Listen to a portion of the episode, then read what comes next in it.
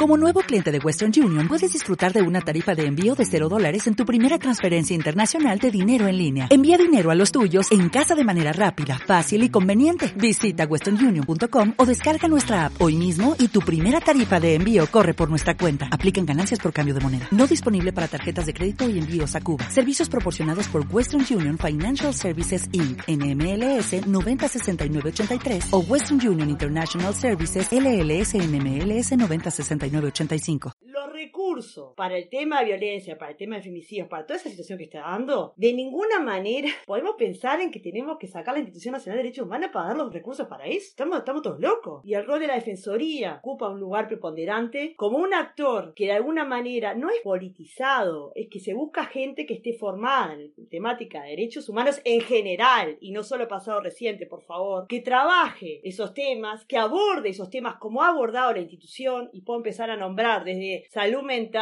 el tema de los menores infractores, cuestiones que tienen que ver con inmigrantes, mil cuestiones más que se trabajan de la institución. El pasado reciente es una parte, pero también tenemos la Secretaría de Derechos Humanos a nivel nacional que también trabaja la temática. El rol político, el anclaje de la institución está en el Parlamento como poder obviamente democrático, representación de todo el pueblo para elegir esos candidatos. Pero hay una forma, un formato para elegirlo. No cualquiera es candidato para la Institución Nacional de Derechos Humanos, por favor. Tiene que ser alguien formado con un currículum por algo tenemos la discusión que tenemos.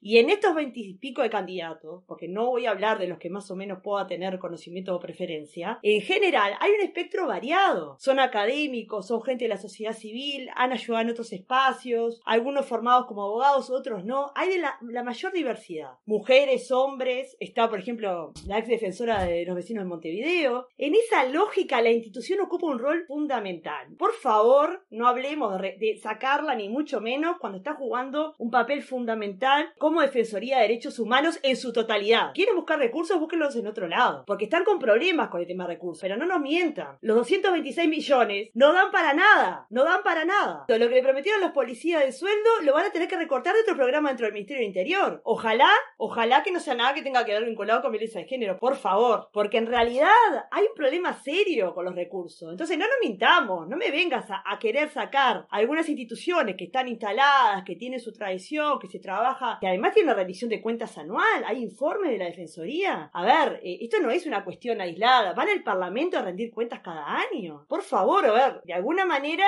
tomemos algo que está planteado, hay una ley que la formó, que me quieras decir que tengas eh, reparos con la ley, que busques la forma de modificar, bueno, bárbaro, pero de ahí eliminarla me parece un, un terrible error y creo que partimos en realidad de puntos de vista absolutamente diferentes sobre algo que para mí me parece que es sustancial, que la sociedad uruguaya ha podido fortalecer y que en este momento más que nunca se precisa. Creo que en realidad hay que usar la creatividad, hay que saber gestionar de manera transparente y hay que buscar nuevas alternativas. Lo que pasa es que está difícil entre la coalición que no se pone de acuerdo y la poca plata que hay para repartir, realmente está muy pero muy complicado para adelante.